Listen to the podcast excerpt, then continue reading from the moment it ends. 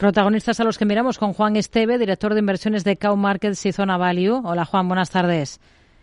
Muy buenas tardes, Rocío. Bueno, tenemos a la bolsa española con buen comportamiento, con el IBEX por encima de esa referencia de los 10.100 puntos, a la espera, como estamos, de esa publicación de las actas de la última reunión de la FED. Y no solo de eso, también de los resultados de Nvidia, ¿no? que es otro de los focos de atención.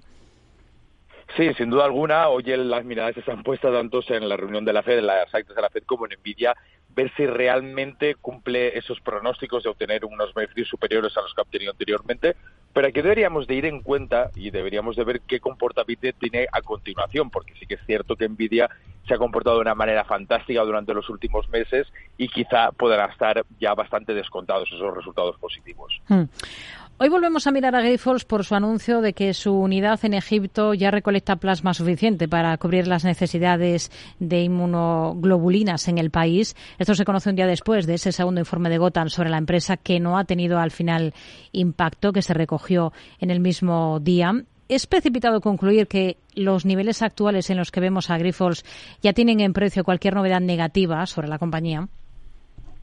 Yo creo que es un poco precipitado, porque ya como hemos visto en diferentes ocasiones, que la forma de actuar de Gotham City Research es continuar, o sea, tener ataques con un espacio de tiempo predeterminado. Entonces, este segundo ataque lo estábamos esperando, sabíamos que es un modus operandi, pero aún creemos que va a haber otro nuevo ataque. Al final, estamos en una lucha en la cual intentan desprestigiar y Grifols intenta sacar noticias que, contrarresten esas situaciones negativas. Yo creo que todavía es precipitado y deberemos esperar un poquito a ver de qué manera se desenlaza todo este asunto. El sector energético está de capa caída. Deben afrontar las presiones derivadas de los costes de financiación, de la caída de los precios energéticos y ese goteo de rebajas de valoración emitidas por distintas firmas de análisis en las últimas jornadas. ¿Estarían al margen de compañías como Endesa o Iberdrola por estas razones? Yo estaría bastante al margen, y, uh, pero quizá con Iberdrola sería un poquito más optimista. Iberdrola es una compañía que, aunque es cierto, hace unos años se tuvo un mal comportamiento eh, recurrente, es una empresa que se ha puesto, mmm, digándolo de una manera coloquial, se ha puesto las pilas y ha hecho unos ejercicios muy buenos para ser una empresa nuevamente rentable. Yo creo que sí que está afectando, lógicamente, al sector, pero yo a Iberdrola quizá la miraría con unos ojos diferentes, miraría con unos ojos más. Hoy vuelve a ser noticia Acciona por el contrato que ha conseguido en Toronto, en Canadá, de hasta 1.370 millones. ¿Ustedes estarían en el valor pensando en el largo plazo o es un, un coste de oportunidad tal y como están marchando las cosas para accionar en bolsa?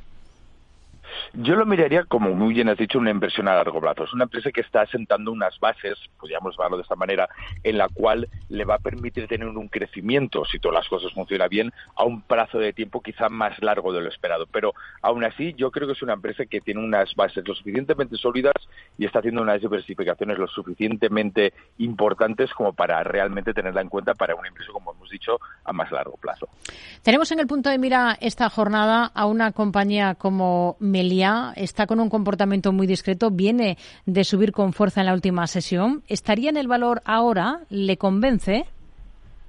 Me convence, me convence sobre todo porque el sector turismo en España, el sector turismo dentro de la bolsa española, yo creo que es un sector que va a tener un buen comportamiento durante este año 2024. Yo creo que aparte del sector bancario, el sector turismo son los dos, los dos sectores que nos darán más alegrías durante este año. Juan Esteve, director de inversiones de Cow Markets y Zona Value, gracias. Muy buenas tardes. Un placer, buenas tardes.